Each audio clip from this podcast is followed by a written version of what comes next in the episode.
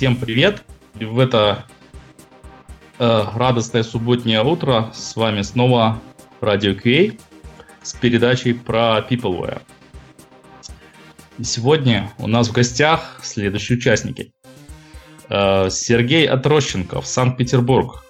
Да, всем привет, друзья. Это Сергей Отрощенков, я с Радио QA, и я сегодня буду здесь. Ага, привет, Сергей.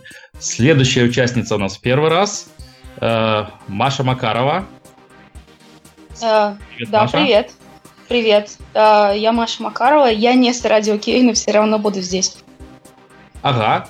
Может, расскажешь пару слов о себе? Эм, пару слов скажу. Я э, 10 лет работаю в HR. Сейчас занимаюсь внутренними коммуникациями в компании EPAM. Э, окей, я еще от себя добавлю, что с Машей я познакомился, читая ее блог. Это э, http humanly resourceful wordpress.com Очень интересный блог. Всем рекомендую. Ссылочку мы скинем в чате. А, следующий у нас гость тоже очень известный человек. А, Александр Орлов, Стратоплан. Привет, Саша. А, коллеги, всем привет, спасибо, что к нам присоединились. Я не знаю, у вас у нас в Питере просто отличная погода, и то, что вы сделали свой выбор в пользу нас, это, конечно, большой комплимент. Вот, э, если пару слов про нас, э, мы, я представляю школу менеджеров Стратоплан, мы последние лет шесть как раз плотно занимаемся темой Peopleware и в основном обучением людей тому, как работать с другими умными людьми. Окей. Okay. Э, следующий гость Максим Михайлов, Радио QA, Санкт-Петербург. Да, всем привет. Я не первый, надеюсь, не последний раз. Ну, а по теме я считаю, что люди это всегда а, человеческий фактор всегда имеет ключевую роль в каких-то процессах, особенно в процессах, связанных с IT. И поэтому, когда у вас что-то не работает или что-то неправильно делается, то, как говорится, шаршели человек вот как-то так. Ага. Люди типа как птицы, но без крыльев. Были крылья, да. махнули и полетели. Вот. Ну и вести сегодня буду я, Алексей Виноградов. Разбавлю эту питерскую тусовку. Буду присматривать за тем, чтобы они тут не, не слишком матерились в эфире. Окей. И начнем мы с вопроса, что же вообще такое у нас Peopleware. История, история про что и вообще, и вообще. Давайте мы тут опросим почти всех. Кто хочет начать? Давайте Александр начнет. Ничего ты так Толковый подход, кто у нас будет лидером, вот он, да. Да, да, да. Но на самом деле я термин Peopleware услышал первый раз, э, взяв в руки книжку Тома Демарка Тимоти Лиспера. Вот на русском языке она называется «Человеческий фактор успешной проекта и команды», на английском она как раз называется Peopleware. Вот. И э, прочитал книжку, очень сильно вдохновился. Я на тот момент работал еще менеджером в компании Intel. Вот она прям мне перезагрузила мозг, я вот начал по ней жить. Вот потом понял, что по ней жить нельзя. Вот потом начал исследовать, а как же на самом деле надо. Вот, ну и дальше вот так и пошло. И я для себя Peopleware понимаю как э, человеческий фактор в широком смысле. То есть как э, с ним работать, как он влияет на успех твоей команды, проекта, компании, в зависимости от той роли, которую ты занимаешь. Там, участник команды, менеджер команды, владелец компании. Вот так или иначе ты все равно будешь сталкиваться с этим человеческим фактором. Так или иначе он все равно будет оказывать сумасшедшее влияние. Поэтому для меня это человеческий фактор, все, что с ним связано. Ага. Кто что-нибудь добавить хочет? Возразить? Ну, да я... что тут возразишь тогда? кто, кто ж посмеет да, Действительно. возразить э, Александру Орлову? Вот. Я ну, просто свои... Прекратите же, не возразить. Это звучит как вызов. На самом деле, может быть, не возразить, тоже дополнить. Знаешь, для, для меня вот это понятие PPV это а из, из разряда что-то э, утилизационные, да, наверное, утилизационные подходы по работе с людьми, то есть какие-то практики, инструменты именно по работе с людьми для того, чтобы управлять э, человеческим фактором, для того, чтобы делать его измеримым. Вот, для меня это так. Ага. Вот. Я, может быть, скажу, что открыл просто Википедию, и там было написано, что кто-то сказал, что э, разработка программного обеспечения использует э, три части. Это software, hardware и вот это как раз третье peopleware. И как раз осознал, что в моих тоже в моем опыте, в моих э, проектах вот эта PeopleWare, наверное, была самая сложная часть. И иногда, может быть, даже самое важное. Может, даже всегда самое важное. Вот. А вот, да, все именно так. И на самом деле из этих трех компонент э, э, если подумать, это самая простая часть. Именно поэтому э, люди э, ей только и занимаются, откладывая более сложные вещи э, в сторону, считая, что они вот работают как-то сами по себе. Э, то же самое железо, да, которое используем для разработки наших продуктов э, и людей, которые вовлечены в процесс разработки и в процесс использования наших продуктов. Их вот так как-то в сторону немножко откладывают обычно. А по факту, вот если вспоминать вообще историю, то EVM изначально и по сей день э, была человека-машинной системой. То есть исключать человека, пока не наступила эпоха стопроцентной автоматизации, это недальновидно. Ага. Еще я слышал, что раньше были баги в системах, причем такие тоже, иногда даже некоторое время живые. Вот. Но вот сейчас как раз живых багов у нас практически не осталось. Вот, наверное, их можно отнести к, снова к софтверу и хардверу. Вот. А вот если я еще вспомнил, есть такая шутка, программисты иногда говорят, типа, it's a hardware problem.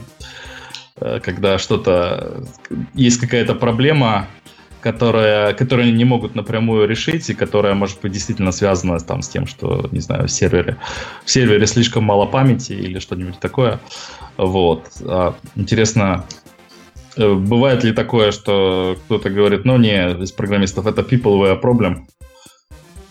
Типа, это проблема не... пользователей, да, то есть у нас-то все работает. Я так почему-то думал, что это скорее так мен, э, мен, мен, было бы мен, менеджерские баги. Вот.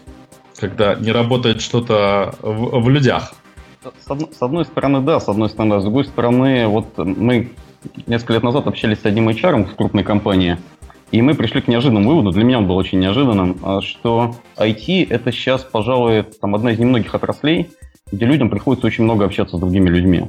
То есть не столько с компьютером ты общаешься, сколько с другими коллегами, там, с заказчиками, с аналитиками, с тестировщиками, потом... И все же это меняется еще. То есть ты сделал проект там, за месяц, за три, раз, и тебе добавили там новых коллег из Индии каких-нибудь, и вот ты уже там начинаешь овладевать спецификой общения с индусами. Вот. И оно все вот так вот меняется, меняется, меняется. И нельзя сказать, что это всегда проблема там, конкретного менеджера. То есть на менеджера много завязано, там, отобрать каких-то правильных людей, как он считает правильно в команду, интегрировать их в команду, создавать там атмосферу, какие-то проблемы решать. Но все равно общаются с другими коллегами, не менеджеры, общаются сами люди. И часть вот этого умения, что ли, работать с PeopleWare, она должна быть внутри каждого. Ну, мне так кажется. Вот можете со мной подискутировать на эту тему, но вот я как-то убежден, что все должны э, в себе эти навыки soft skills прокачивать. Ага. Вот я еще, может быть, добавлю примером, который я прочитал из книги Джерри Вайнберга «The Secrets of Consulting». Она немножко книга настроена именно на консалтинг, на помощь э, консультанта другому предприятию. И вот он, у, него, э, у него там есть такие, такая фраза, как это «It doesn't matter what they say, it's always people's problem». То есть неважно, что значит, как вам пытаются продать свою проблему, говорят, вот у нас тут слишком много строк кода, слишком сложная технология, глючные фреймворки – конце концов, э, всегда э, компания или проект, который нуждается действительно в помощи консультанта, потому что не может справиться с этим сам, имеет где-то проблемы именно с людьми. Как вы с этим скажете, у вас есть опыт, согласны? Слушай, я здесь согласен, я бы, знаешь, еще что добавил? Вот у меня сейчас просто такой инсайт, не инсайт, не знаю, озарение пришло, да, что на самом деле PeopleWare нужен там, где менеджмент косячит. Косячит при том не в том виде, что он косячит, работая с людьми, работая с командами, нет. Косячит с точки зрения бизнес-процессов, то есть топ-менеджмент. Если бизнес-процессы в компании не налажены, либо бизнес-процессы требуют улучшения, им необходимо улучшение, то тогда компании нужен и консалтинг, который приходит и находит проблемы с людьми. Тогда компании нужны софт-скиллы, потому что, ну, мне кажется, процессами можно настроить э, блин, процессами можно настроить процесс а, разработки того же ПО, либо взаимодействия в компании так, что общение будет сведено к минимуму, и будет оно, ну, как общение между роботами. Я, конечно, а не я... хочу исключать, что у человека ага. есть эмоции, но, но вот мне что-то вот кажется, что... Я с этим совсем не соглашусь. Ну. То есть, мне кажется, идея была бы очень хорошая, э, но она э, как-то ну, в моем опыте плохо работает. Как раз именно из-за вот этих багов в Peopleware. Возможно, которые... просто, возможно, просто менеджмент процесса не смог отладить. Да, я, ну, я не видел такого. Я бы все-таки сказала, что вот эта идея, что можно наладить процессы и можно не общаться, это иллюзия. Наверное, можно это делать, если процесс э, подразумевает рутину, то есть никаких изменений в процессе. Если мы, как я думаю, что у нас всех в жизни так есть. Если мы каждый раз делаем что-то новое, это означает, что э, нужно менять процесс постоянно. А если мы меняем сам процесс, то придется общаться. О, я вот здесь вот со всеми соглашусь и со всеми сейчас подискутирую. Э, просто, Серег, смотри, насчет процессов, э, все это правильно, но у каждой компании есть своя история. И когда ты ее начинаешь с нуля, там у тебя нет никаких процессов, там зачастую ты вообще один в этой компании присутствуешь как основатель. Потом ты начинаешь обрастать партнерами, коллегами там, и так далее. И на первых этапах, э, ну, не до процессов. На первых этапах надо выдавать какой-то результат, который позволит компании дальше жить. Если в этот момент начать вводить какие-то процессы по общению, почему-то еще, то ты, ну, они просто будут меняться каждый день, они не будут работать. Вот с одной стороны. С другой стороны, э, вот то, как, то, что говорил Сергей, я для себя понял, как, э, что неплохо работают процессы, некие практики, фреймворки, что ли, в общении. Я расскажу историю. Я э, году в 2006 попал на семинар Джима Маккарти в Москву. Джим Маккарти – это автор книжки «Программируем командный дух».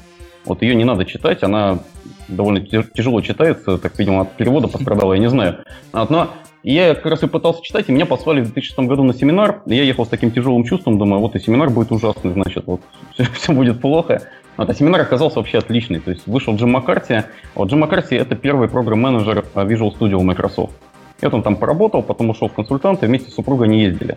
Так вот в чем смысл. Э, он предлагает некие core protocols, такие протоколы общения между членами команды, которые позволяют им там, не конфликтовать, а приходить к каким-то там, интересным идеям, интересным решениям.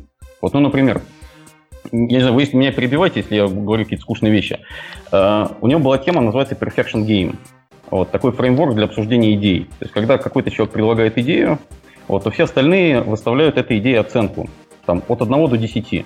При этом, если ты выставляешь оценку 7, то ты должен предложить три улучшения к этой идее. То есть ты говоришь, я считаю, что эта идея на семерку, потому что можно сделать еще вот это, вот это и вот это. То есть не можешь сказать, какая-то идея на троечку. Потому что если на троечку, ты должен предложить 7 улучшений. Ну и так далее. И вот это... а, типа ставишь троечку, то тебя сразу спрашивают, а чего добился ты, да? Да, нет, ты говоришь, троечка, хорошо, но если ты ставишь тройку, предложи 7 улучшений. Если ты не можешь ни одного предложить, uh-huh. ты ставишь десятку. Ты говоришь, да, это идея на десятку. Э, то есть, если она тебе не нравится, если она у тебя вызывает, не знаю, бурю возмущения, ярость какую-то, но ты не можешь предложить, Если ты не можешь предложить, как ее улучшить, ты ставишь 10, да. Ну или ты идешь дальше... Саш, ну это ну да, это интересный фреймворк, да, его мы можем подискутировать, работать, не работать, попробовать у себя. Мы у себя пробовали тоже, он интересно работает. Но вот это, у него целый набор таких разработанных фреймворков для общения. И вот с этой точки зрения, если мы под процессами понимаем вот такие вещи, вот это интересная штука, с ней можно поиграться и посмотреть, как это сработает в вашей команде, по крайней мере.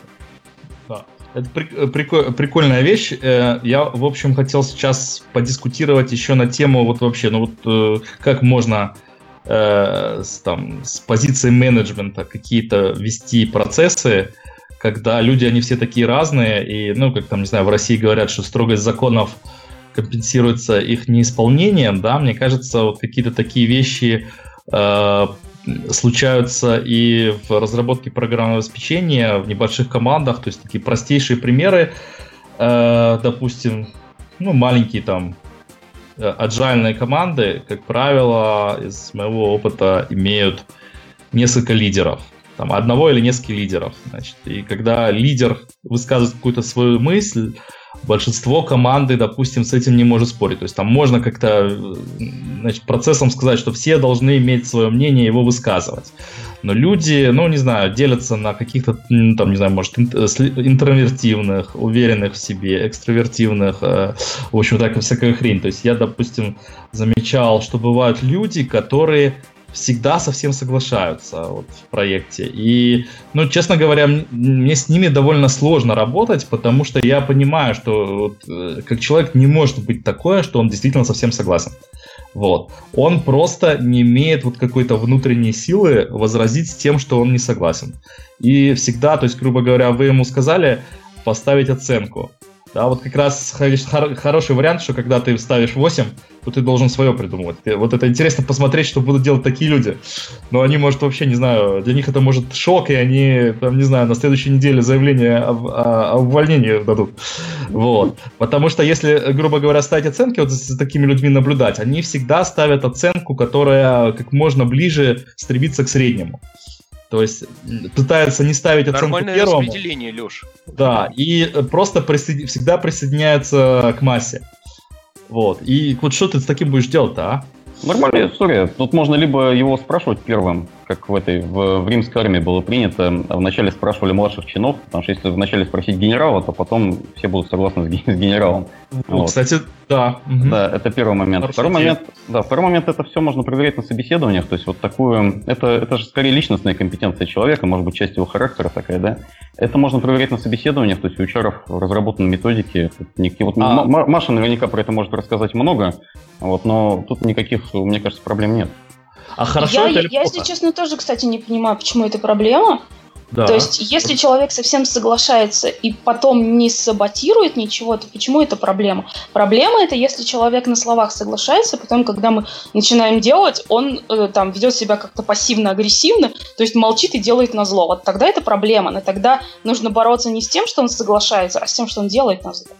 То ага. есть это, ну, как бы это, это проблема-то про другое.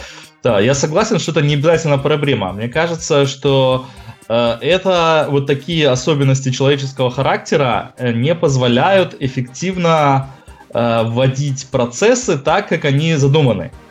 Вот, то есть как бы процесс, допустим, задумывает, что каждый, там, у каждого есть свое мнение, а есть люди, у которых нет своего мнения. И это, в принципе, э, окей. То есть, в принципе, у тебя... Это, в принципе, окей. На самом да. деле, как бы, мы говорим, да, про процесс, как, как он задуман, но это же, я не знаю, не скрижали, это там не Библия, простите за религиозные да, отсылки и так далее.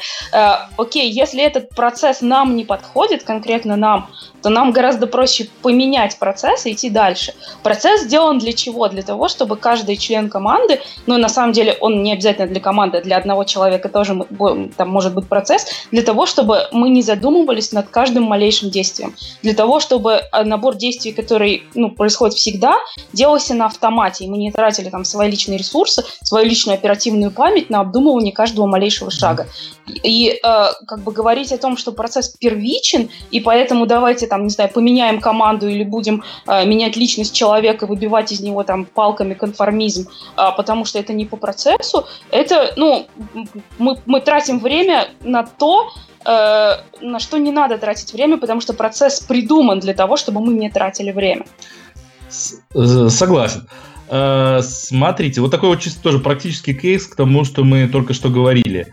Э, например, я могу себе представить в некоторых командах поменять порядок высказываний так, чтобы начинали высказываться те, которые обычно присоединяются к мнению других. Вот такой чисто к вам вопрос. А стоит это делать или э, может быть, это плохая идея. То есть вот именно человек будет вынужден что-то сказать и выйдет из своей какой-то зоны комфорта. И не знаю, к, к чему это может привести. Вот э, есть какие-то риски, что не знаю, он из-за того, что ему это будет некомфортно, не, так нужно делать обратную процедуру, не, не выталкивать его из зоны комфорта, а если тебе ценно мнение человека, необходимо, наоборот, подойти, э, найти подход индивидуальный, то есть, может, он стесняется высказываться в группе, тогда а, лично подойдешь к нему, спросишь, может быть, э, э, вербальная коммуникация для него не подходит, тогда попросишь его написать какие-то идеи, да? То есть, э, естественно, mm-hmm. толкать человека на то, что он после совещания пойдет валерьян купить, ну, это неправильно, я считаю. Окей. Э, давайте, может, знаете, что по нашим именно айтишным делам попробуем всякие, не знаю, мифы или э, какие-то общие, э, как это называется, э, как мы описываем, как мы понимаем все программистов, например, тестировщиков, э, поделимся. Да, стереотипы, вот именно. Программистов, программистов, тестировщиков. Есть такие стереотипы, например, что программисты очень часто интроверты, и они вообще не любят разговаривать. То есть они хотят э, чтобы им дали ТЗ на бумажке полный, и чтобы они сидели, его программировали, потом сказали «я готов», и, и вот так вот. А почему это стереотип, Алексей? Я не знаю. Мне кажется, это так и есть. Оно так и есть, но большинство, ну, естественно, все из нас сразу согласятся, что никогда не бывает стопроцентно э, команды, которая состоит из вот стереотипных людей, всегда будут какие-то исключения. Вот, как на вашей практике. Это очень часто чаще, э, почти всегда так. Ну, мне кажется, что у нас на, ну, где-то 50 на 50, даже может меньше. Ты имеешь в виду стереотипное соотношение стереотипных и нестереотипных? Да, да, то есть как бы э, на последних проектах, где я работал, ну, даже скорее меньше половины людей, которые именно э, настроены так на, на то, чтобы работать только самостоятельно и не общаться. Ну, я, я тут соглашусь. Э, вот из того, что я наблюдал, программисты очень редко даже на парное программирование соглашаются. Хоть эту идею и проталкивают, много где популяризируют, но на, по моим наблюдениям это вызывает э, большие проблемы. Максим, мне кажется, это вызывает проблему еще потому, что это некое нововведение, а люди, они к нововведениям относятся всегда так не очень, не очень позитивно-то. Вот, есть ему да, предложить парное программирование или парное программирование с красивой девчонкой, там, я не знаю, или э, еще что-нибудь такое, вот, или давайте мы теперь будем на работу работать по ночам, все равно люди будут сопротивляться, потому что это непривычная модель работы, мне кажется, просто. Согласен, да, это тоже. А я, здесь... я бы сказала, мы здесь немножко мешаем теплое с мягким, потому что работать самостоятельно это не то же самое, что не хотеть общаться. Потому что э, работать самостоятельно, ну, как мне кажется, это вообще не про общение, это про ответственность. Когда я работаю сама, я сто процентов отвечаю за свой результат. Когда я работаю с кем-то, то я не могу не отвечать за результат на 100%, не гарантировать его на 100%. То есть я таким образом теряю контроль над результатом. И как, ну, я наблюдаю, и опять же, ну, я сама это испытываю, даже не будучи программистом, это как раз-таки, ну, это очень сильный уровень дискомфорта, потеря контроля. И именно поэтому э, люди отказываются работать в команде, отказываются работать в паре, э, потому что для них это, ну, вот, вот, вот такая проблема. Это не имеет а, ничего общего с, с экстравертностью и интровертностью. Mm, Особенно хорош... если мы сейчас психологическую терминологию полезем. Мне, мне, мне, мне кажется, тоже, вот, кстати, Евгений хороший комментарий в чате оставил, что э, это не стереотип и не интровертность, а просто хочется быть сосредоточенным, когда ты чем-то занимаешься, чтобы тебя не отвлекали. Вот, мне кажется, в этом ну, довольно много правды тоже. Вот. Я, честно сказать, вот, извините, что я перебиваю, я просто не очень много работаю именно в разработке софта последние там лет 8. Мы больше общаемся с теми, кто к нам приходит учиться из IT-компаний. И у меня, возможно, своя профессиональная деформация, потому что к нам приходят люди активные, которые там любят общаться там и так далее. Вот, но когда я работал еще там в Intel или когда мы работали с Sun, разработчики, конечно, очень разные попадались. Вот понятно, что в основном это люди такого которые любят подумать, любят сосредоточиться. Вот это не всегда означает, что они не готовы общаться. Вот. А то, что люди любят написанное ТЗ, по-моему, это логично. То есть все хотят э, четко понимать, что им делать. То есть тут вот я во многом с Машей, с Машей соглашусь, мне кажется, мы смешиваем очень много таких аспектов в одно. Угу. Мне тоже показалось, что пункт очень хороший. Э, давайте еще про тестировщиков поговорим. У нас тут три тестировщика в эфире. Э, есть у них какие-то, есть у нас какие-то стереотипы нет, в нет, отношении нет, тестировщиков? Что нет.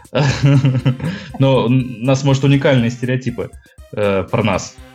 Или ну, у других. Я, я, я, например, не знаю, может, сейчас открою великий рекрутерский секрет, но все рекрутеры давай, давай. считают, что тестировщики зануды. Я бы с тобой поспорил, на самом деле. Я бы с тобой поспорил, И минут 30 споров. Да-да-да, и минут, и занудно, нет, давайте разберемся. А занудны ли тестировщики так, как вы о них думаете, да? Вот черт. Э, интересный аспект. Вот. Но на, на самом деле, вот если поездить по конференциям разным, вот я много ездил по конференциям раньше, разработческим, менеджерским, тестировщицким, э, тестировщическая аудитория, конечно, сильно отличается. Опять же, может быть, это деформация вот моя как посетителя конференции, потому что на конференцию приезжают не все тестировщики, а только некоторые. Наверное, может быть, самые активные. Вот, но там э, атмосфера гораздо более бодрая, там сообщество чувствуется, что гораздо более сплоченное, вот, и народ общается гораздо энергичнее, чем, скажем, на разработческих конференциях или тем более на менеджерских. Вот, потому что вот менеджерские конференции, они какие-то очень разрозненные такие. Потому что менеджеры, они очень разные в разных компаниях. Там госсектор, там такой, секой, вот, там стартапы, не стартапы. Вот, а тестировщики, они везде занимаются тестированием, они везде там читают одинаковые книжки, слушают одних спикеров и вот чувствуют принадлежность к этому сообществу. У меня сложилось такое впечатление. Интересно, Может, интересно. Да, Возможно, вот вы по-другому на это смотрите. Да, я был недавно на J-Point, это э, Явовская конференция, э, наверное, самая крупная э, русскоязычная. И там мне как раз очень понравилось, как разговаривали программисты, ну, с докладчиками, там, не знаю, между собой, они между собой. Правда, я был только на третьем последнем студенческом дне, то есть там в основном из гостей были студенты. Вот, может быть, это тоже своя какая-то группа разработчиков, у которых э, свои интересы, может, они еще не сильно понимают, что они еще не так много знают, им надо общаться с друг другом. Вот, не знаю, э, кто-нибудь был на таких вот крупных конференциях э, из остальных ребят э, программистских? Они действительно меньше общаются между собой, чем на наших SQA Days и там прочих? Да, да, да. Ну, как Серьезно? меньше? Они общаются, да, они общаются больше, но если на SQA Days нормально увидеть много групп людей по 5, 6, 7 человек, либо там курсирующих друг между другом, то у разработчиков ча- чаще я видел общение именно по парам. Ну, я не знаю, это либо влияние парного программирования, либо еще что-то. Ну, предпочитают, видимо, более такие, знаешь, ну, здесь сейчас это, мои, мои стереотипы пошли, ага. более такие узкие вещи, которыми занимаются, например, там два человека столкнулись с какой-то спецификой, им комфортнее обсудить это вдвоем, погрузившись ага. в контекст полностью, чем немножко по верхам как-то вот так прыгать. Наверное, так. Ага. А вот такой стереотип, что тестировщики деструктивны. Вот я Неправда. Что, я созидателен. Что... Нет, так естественно. А имеется Давайте в виду... разберемся. Э, да, давайте разберемся. Нет, как раз тех людей, которые не тестировщики, допустим, в частности Маша, которая часто HR, вот, э, есть такой специаль... Э, стереотип у вот, внешних, внешних людей, что тестировщики нет, деструктивны? Нет, такого нет. На самом деле, про деструктивность я чаще слышала именно про программистов. И э, понятно, что там ну, нужно, наверное, там дать определение деструктивности, но почему программисты? Э, потому что очень часто такой типичный программистский подход – это поиск проблемы. Ну, то есть вот эта тема «да, но». Ты говоришь человеку, он говорит «да, но» и возражает ага. тебе. И, например, ну, с моей точки зрения, вот это деструктивное поведение – Ага. Но там я, оно, оно, наверное, там не, не сильно профессионально к чему-то привязано, но почему-то программистов я его замечал чаще. Ага. Такой э, э, стереотип, что тестировщик э, печалится, когда не находит ошибок, и радуется, когда находит ошибки. Вот, э, я, ну, могу представить, что люди понимают что-нибудь такое под деструктивным поведением. А здесь я бы тебе сказал, ты как раз сказал не стереотип, а скорее всего м- типичная... Это ну, анекдот. Типичная Это не анекдот, Леш. Если тут посмотреть на концепцию эмоционального интеллекта, которая описывает четыре класса эмоций, ну, одна из концепций, описывает четыре класса эмоций, где есть эмоция печаль есть радость, да? Ну, два класса печаль и радость. Так вот, э, эмоция печали, она не говорит о том, что человек, знаешь, впадает в депрессию, дрыгает ножками, плачет, рыдает. Нет.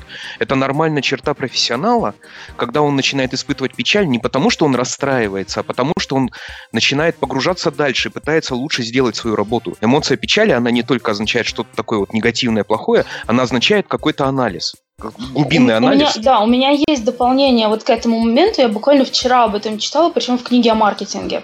Там э, как раз объяснялось поведение потребителей о том, о эмоциях, да, печали, радости, которые потребитель испытывает. Так вот, потребитель испытывает, ну, вообще любой человек, э, испытывает радость, когда его цель достигнута, и печаль, когда цель не достигнута. Соответственно, если целью тестировщик является поиск ошибки, он испытывает радость, когда ее находит. Но он испытывает радость не от того, что он нашел ошибку, а потому что он цели достиг. Ага, ну, да, по счастью, в моем представлении о тестировании э, целью не находится нахождение ошибок, вот, поэтому как-то я так себя уже последние годы, не знаю, может быть, перестроил, может быть, раньше, кстати, было что-нибудь такое, но сейчас Но я... если, да, если, например, твоя цель – это не поиск ошибки, да, то есть цель не найти ошибку, а выпустить продукт без ошибок, тогда mm-hmm. ты радуешься, когда выпускаешь продукт без ошибок. Нет, у меня, да, у меня цель, то есть это глобальная цель, это я считаю, что цель всей команды выпустить продукт, э, ну, если не без ошибок, то с наименьшим количеством ошибок и без э, важных ошибок, а мою цель как тестировщика я вижу в, э, инф, так сказать, в э, анализе э, того продукта, которым я, ну, который я сейчас тестирую, и э, сообщению информации о нем, грубо говоря. То есть, если я протестировал продукт и не нашел там ошибок, я буду очень рад. Это и потому что я знаю, что эта информация очень тоже всем важна и обрадует всех остальных. Вот. Но, к сожалению, редко происходит, но вот, то есть э, я уже давно не вижу повода радоваться ошибкам. Я скорее, ну, нахожу... Ты просто думай о э, получении информации как о своей цели, и будешь радоваться. Ну да, вот поэтому, в принципе, ну да, получается так, что я радуюсь в любом случае. Нахожу ошибки или нет, потому что я вижу, что информация информация идет, и что программисты получают своевременно информацию о проблемах, а также получают э, конфетку, если какая-то область работает хорошо. Вот. То есть, в принципе, моя работа сплошная радость. Круто. Я, я вот когда э, отработал в тестировании, лет 8, по-моему, в тестировании отработал, там и командами тестами руководил. Вот, я помню, что в какой-то момент поймался на том, что вот эта деятельность, которой я занимался, она напоминает работу детектива. Я любил детективов в детстве, Агату Кристи, там, Конан Дойл. То есть ты, вот все вроде работает, багов нету, и ты сидишь и придумываешь, а как бы тебе, блин, что-то такое сделать, чтобы этого преступника баг заловить. Вот, и ты придумаешь какие-то новые способы, какие-то там новые тестовые сюиты изобретаешь, подтягиваешь там. И когда в итоге ты все это сделал, и раз попался новый преступник, вот это для меня было прям нечеловеческое mm-hmm. удовольствие. Вот, mm-hmm. Я прям испытывал это чуть ли не физическое удовольствие, что елки вот попался, попался mm-hmm. Я могу еще добавить, сейчас, ну, для меня так, может быть, даже следующий уровень, э, кто интересуется детективами, это понять э, не только как найти новые проблемы, а понять, попытаться понять, почему какая-то конкретная проблема возникла. То есть, ну там, допустим, такой один из там, последних случаев э, есть функция, функция, которая создает там разные, э, разные типы задач, и ну, выглядит как будто все задачи создаются примерно одинаково, а, из там э, шести различных типов, ну, просто типы по-разному называются. У тебя типа пять типов работают, а шестой не работает. Вот. И ты, ну, как бы, ну, понятно, ты сразу вводишь это ошибкой, это все понятно, и задаешь вопрос, так сказать, себе и программистам, как, как это так, ребята, что вы, как вы так сделали, что вот вроде бы оно все выглядит одинаково, а один тип у вас не одинаковый. Давайте разбер, разберемся, как такое вообще могло получиться. Вот, то есть такие уже, ну, тоже какие-то детективные вопросы следующего уровня. И э, решение таких э, задачек э, помогает сильно в будущем проблемы, проблемы избежать. То есть, мы нашли там какой-то паттерн, по которому мы вот, казалось бы, одинаковые вещи делаем по-разному, и его предупредили в следующий, в следующий раз, то польза, профит. Я бы сказала, что даже проблемы с peopleware э, помогает э, решать именно такой подход, потому что, да, вот детективы говорили, э, три, по-моему, э, есть составляющих, которые ищут means, motive и opportunity. И вот то, что просто ты сейчас говорил, это мотив, почему это произошло. То же самое, если что-то не работает с, в общении, там, в менеджменте, где угодно с людьми, нужно искать, почему это произошло, нужно искать мотив. Сказать, если мы нашли баг, ищите, кому это было выгодно. Да, именно, именно, именно. Окей. У нас есть такой пункт э, в программе. Что важнее, процессы над людьми или люди над процессами? Мне кажется, мы это уже обсудили. Это мы в Люди над процессами, потому что процессы тоже создают люди. На, на самом деле, мне кажется, можно посмотреть шире, ширше на этот вопрос. Вот, все же зависит от деятельности. То есть, если это деятельность айтишная, и э, ну, там тоже бывает разное. Ну, например, если мы говорим о какой-нибудь работе там, сотовой компании и сервисах, мне кажется, там процессы важнее. Вот, потому что я, конечно, очень озабочен там, личным счастьем сотрудников Мегафона или МТС, но все-таки хотелось бы, чтобы телефон стабильно работал. Вот, кстати, он, да. да. Вот, то есть хотелось бы, чтобы телефон работал стабильно, и там процессы важнее. Вот как внутри менеджер это у себя там вот делать, я не знаю, но для меня как пользователя важнее, конечно, процесс. Если говорить о какой-то такой деятельности с элементом творчества, где нужно решать какие-то нетривиальные задачи, делать какие-то прорывы, то там, конечно, все зависит от креативности людей, от их инновационности, от их мозга. Вот и там э, ну, все внимание должно уделяться вот тем самым суперзвездам, которые все это будут решать. А в общем и целом в средней компании должен быть какой-то баланс между процессами и, и, и вниманием к людям, как мне кажется. Я соглашусь. Эм, Давайте вопрос к Маше, наверное, в основном. Как мы как вообще проверяют навыки кандидатов PeopleWare? Скажем, э, наверное, два аспекта. Когда мы берем, ну, там, программиста, тестировщика, такого человека с не очень большой ответственностью для того, чтобы как-то определить, как он нам как человек подходит. Ну, и, наверное, вторая часть вопроса, э, когда мы собеседуем менеджера, как там понять, что он будет решать Э, будет как-то в правильную сторону пытаться решать пипелварные проблемы в своем коллективе. Вот как-то так. Угу. Окей. Так вот про первых. Первых, как правило, специально не проверяют. Ну, понятно, что есть компании разные, есть компании, которые там по 9 собеседований проводят и ищут своего и, и так далее. А, и а, например, там в той же книге директора, HR-директора Гугла «Работа рулит», там очень много есть о том, как они Э, проверяют cultural fit. То есть э, это э, в том числе те вещи, о которых мы говорим, soft skills, communicative skills, они относятся к этому. У них есть э, специальные вопросы, и у них есть там спектр ответов, которые условно правильные для нашей культуры, неправильные. Если мы говорим про наш рынок, да, про Петербург, про то, как все принято у нас, на нашем рынке, на котором там бегают за кандидатами и э, на очень многие вещи закрывают глаза, чаще всего не проверяют. То есть э, это происходит скорее на фоне, то есть э, приходит человек на собеседование, он общается с тех лидом, общается с менеджером, он общается с HR, э, и пока он общается, э, какие-то вещи видны и так. То есть видно, как он реагирует на вопросы, что он там, например, занимает агрессивную позицию, что он, может быть, где-то хамит, может быть, он где-то не понимает вопросов, э, или наоборот, там, не знаю, сильно сокращает дистанцию, что тоже не очень комфортно.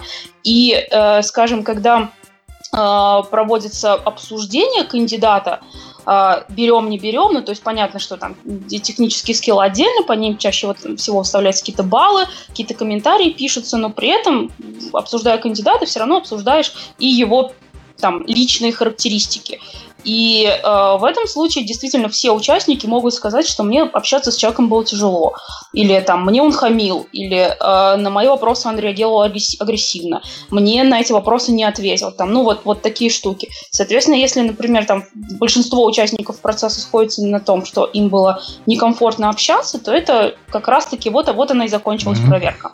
Ага. А, это не это не очень научно, это такое интуитивное, эмоциональное, но тем не менее работает.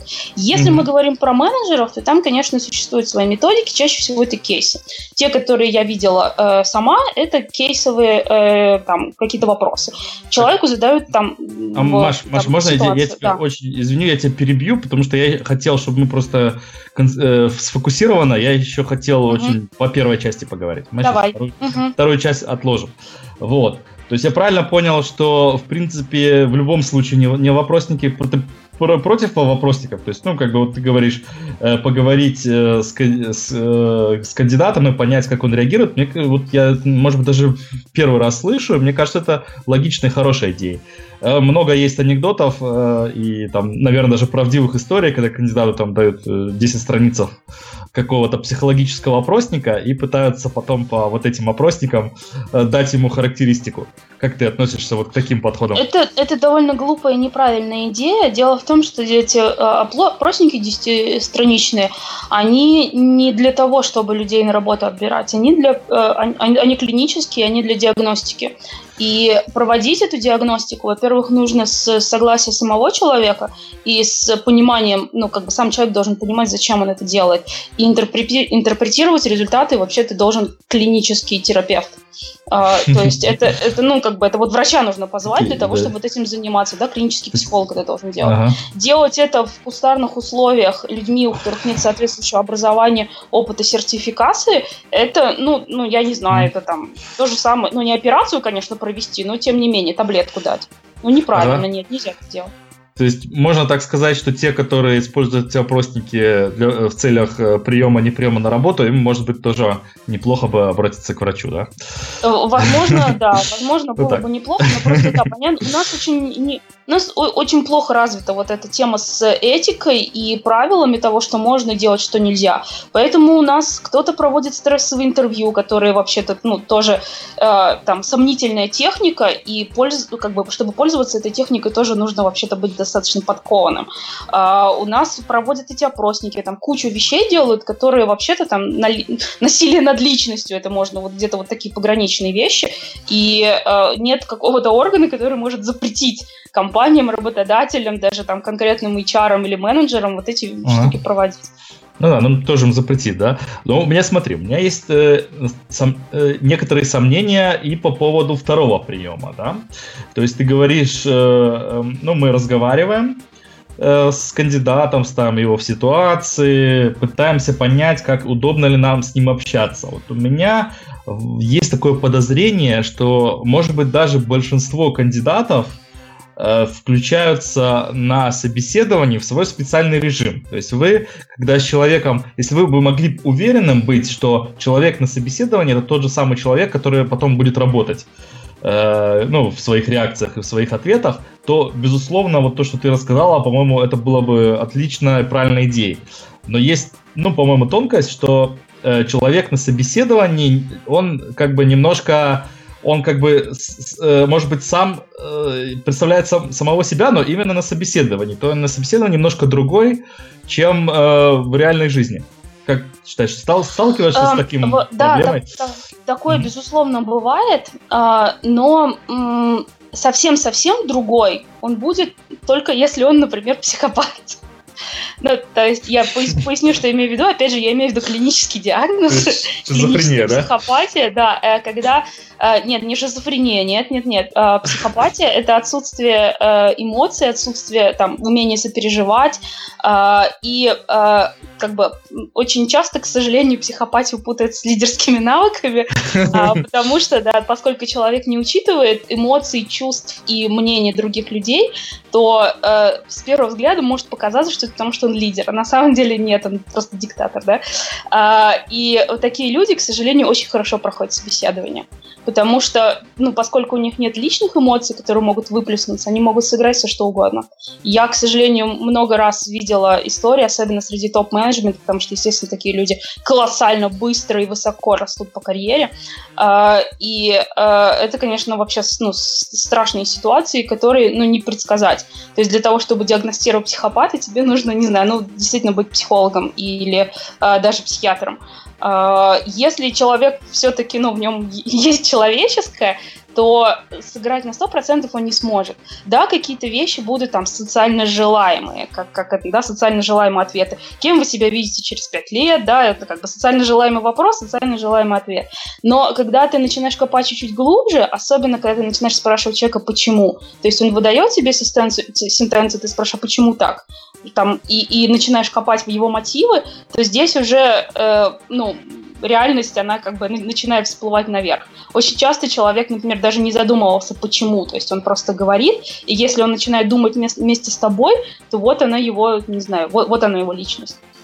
Поэтому это на самом деле зависит, вот как бы сработает или не сработает э, раскапывание реальной личности, это только навыки интервьюера. Если они есть, то значит раскопаешь.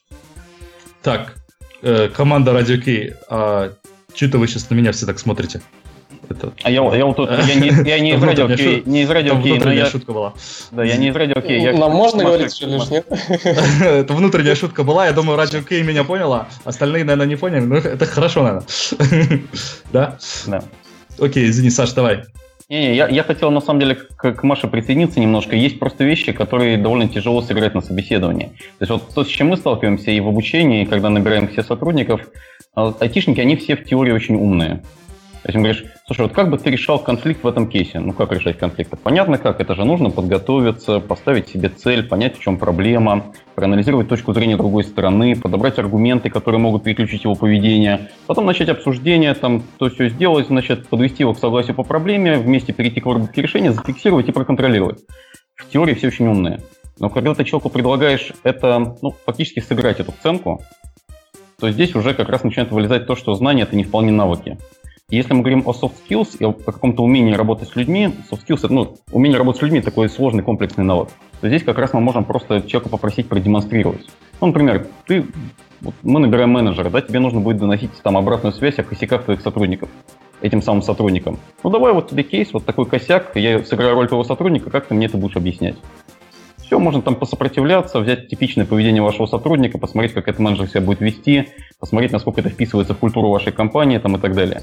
То есть вот такой наглядная демонстрация навыков, она прям отлично работает, вот и позволяет много про человека понять. А, ага. Это мы сейчас тоже немножко уже пошли менеджеры, а может быть мы уже сейчас закруглимся про там программистов, тестировщиков, остальных.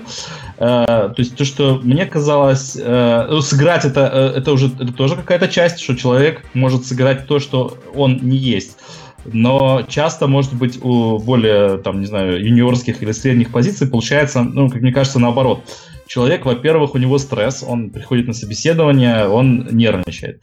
Во-вторых, он, когда готовится к собеседованию, он там учит, может быть, знаете, особенно молодые там юниоры, там кучу, кучу каких-то определений, каких-то ну, как, знаете, как на экзамене, а вдруг спросят, а я не знаю, там, какие-то фреймворки, как они устроены. То есть у них просто забита голова вещами, которые именно на собеседовании, которые не позволяют им, э, ну, как-то быть совсем самим собой, потому что, ну, вот они в стрессе, у них голова полна определений и прочей фигни. Вот, вот так у вот. У меня есть лайфхак. В эту сторону. У меня есть лайфхак. Mm-hmm который я успешно использовала как раз с юниорами и студентами. Мы одно время много набирали студентов а, в ЕПАМ, а, и для, как бы, ну, собеседовали, естественно, их и технически, и личностно, а, и для многих людей это вообще было в первый раз в жизни, когда они проводили собеседование, и было вот то же самое, что сейчас описал, все жутко нервничали, пытались вспомнить определение и так далее, поэтому я придумала такой метод, э, который называется «дурацкий вопрос». То есть мы с человеком разговаривали там о том, почему он выбрал этот вуз, там, кем он хочет быть, когда вырастет и так далее. Потом говорил, слушайте, вот я всегда завидовала э, всяким компаниям, которые задают дурацкие вопросы на собеседовании, этим знамениты, там, ну, типа Люков Круглых или Гары Фудзи. Можно я вам задам дурацкий вопрос? Ну, человек, естественно, там чуть-чуть напрягается еще больше. Я говорю, давайте, как бы, как вы думаете, почему Супермен носит красные трусы поверх синих колготок? И э, на самом деле по- понятно, что как бы, ну, если не, не, не давать преамбулу, то человек вообще как бы в шок впадет. Но если объяснить, что ты сейчас задашь дурацкие вопросы, почему ты хочешь это сделать, он реагирует нормально. И человек начинал рассуждать. Кто-то говорил о там, аэродинамических свойствах этого комплекта, кто-то говорил про сочетание цветов красного и синего, да, чтобы его было заметнее в небе там, и так далее. И э, это, естественно, это совершенно не заготовленные ответы. Это именно тот момент, когда человек отбрасывает все определения, все подготовки и начинает рассуждать самостоятельно. И если после рассуждения про Супермена, трусы и колготки вы обратно возвращаетесь к вопросам про его там мотивацию и так далее, он уже гораздо спокойнее реагирует, потому что он только что проговорил про Супермена, трусы и колготки. От, слушай, отличная, по-моему, идея. Вот.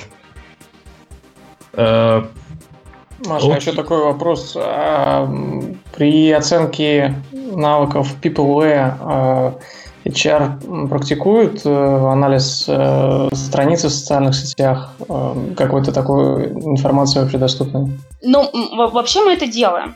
То есть Здесь очень сильно, конечно, зависит от того, в каком объеме мы набираем. Скажем, вот я знаю, что в ЕПАМ сейчас там в один Петербург человек 40 в месяц, наверное, выходит.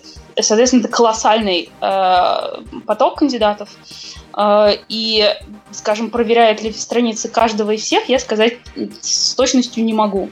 Но если, например, это какие-то прям, ну, очень позиции, особенно менеджерские, очень какие-то ключевые, то да, конечно же, мы читаем. И хорошо, если человек, многие, кстати, в резюме включают уже с, э, страниц в социальных сетях, некоторые все еще пребывают в иллюзии, что их не найти. Конечно же, их можно найти. Это, это довольно просто, есть там специальные сервисы даже, которые помогают в поиск. Поэтому, да, конечно, смотрим на, на то, что там происходит. Ну, то есть для оценки как раз вот э, каких-то человеческих качеств, как люди общаются. Э. Ну, э, да, потому что как бы есть какие-то вещи, которые, ну там, которые очень такие звоночки. Если это какой-то экстремизм, да, если человек э, э, про политику очень много постит, пишет, и если это там, я не знаю, какие-то прям ну, не расчлененка, конечно, но вот какие-то очень, как бы, вещи, которые могут стать поводом для конфликта.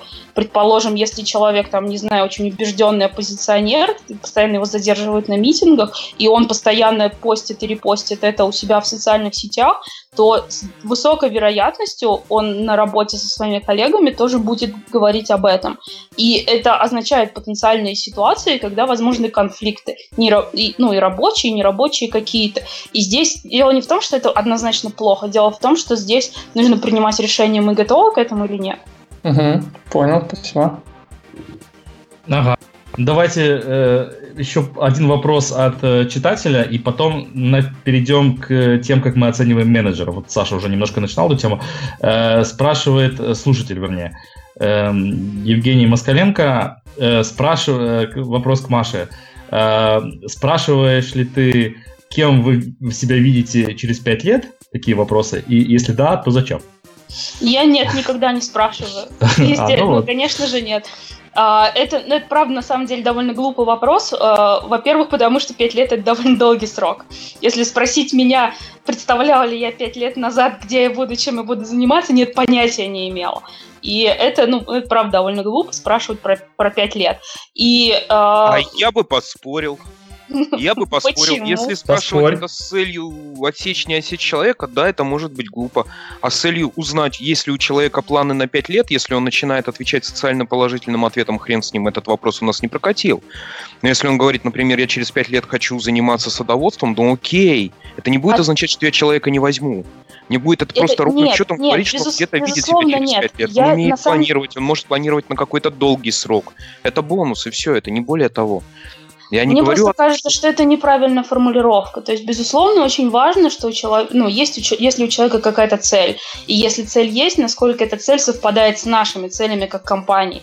И, по сути, вот этот вопрос, ну, когда он был придуман, ну, я подозреваю, да, я точно не знаю, не я его придумала. Я думаю, что его придумали именно для этого. Понять, какая у человека цель, в жизни и насколько эта цель совпадает с нашей. Но формулировка не очень правильная, то есть гораздо проще спросить, какие цели сейчас вы перед собой ставите там в работе, в жизни, чему вы хотите научиться, чего вы хотите достичь, кем вы хотите быть в конце концов, насколько это отличается от того, там, что пять лет назад вы о себе думали, как вы думаете, что из, и, там, изменится в вашей жизни через пять лет. То есть формулировать вопросы нужно по-другому. Вот эта сама формулировка, она уже, ну, я не знаю, то ли потому, что она уже затерта, то ли потому, что она не совсем отвечает э, реальному смыслу вопроса, но мне кажется, что спрашивать про это не стоит. Э, еще вот, э, извините, у меня спонтанно вспомнился недавний пост Алексея Лупана, и там был интересный, интересный вопрос для собеседования, интересно на ваше мнение. Э, Алексей Лупан, есть такое понятие эм, эффект пестицида там, в тестировании, вот, и он спрашивал если я правильно понял. Он спрашивал на собеседованиях, вопрос спрашивал, что такое пестицид эффекта? Вот, ну, там, каких-то молодых, наверное, я так понимаю, все-таки молодых тестировщиков, начинающих, вот. И те, значит, э, начинали рассказывать про, э, ну, не, не понимая, что происходит, вот, начинали рассказывать про эффекты пестицида, потому что, ну, как он там пишет, э, очень часто, ну, как-то, наверное, обучение происходит неправильно. То есть люди запоминают термины, запоминают определения, но э, не понимают, зачем это все нужно. Поэтому, если они слышат э, там ключевые слова, вот сейчас в неправильном порядке, они как бы не щелкают, что что-то здесь не так. И они начинают чесать вот это определение, которое они выучили наизусть. И, в общем, что это плохо. Есть какая-то... Нам пишут слушатели, что к Лупану на интервью не пойдут. Вот. Э, есть...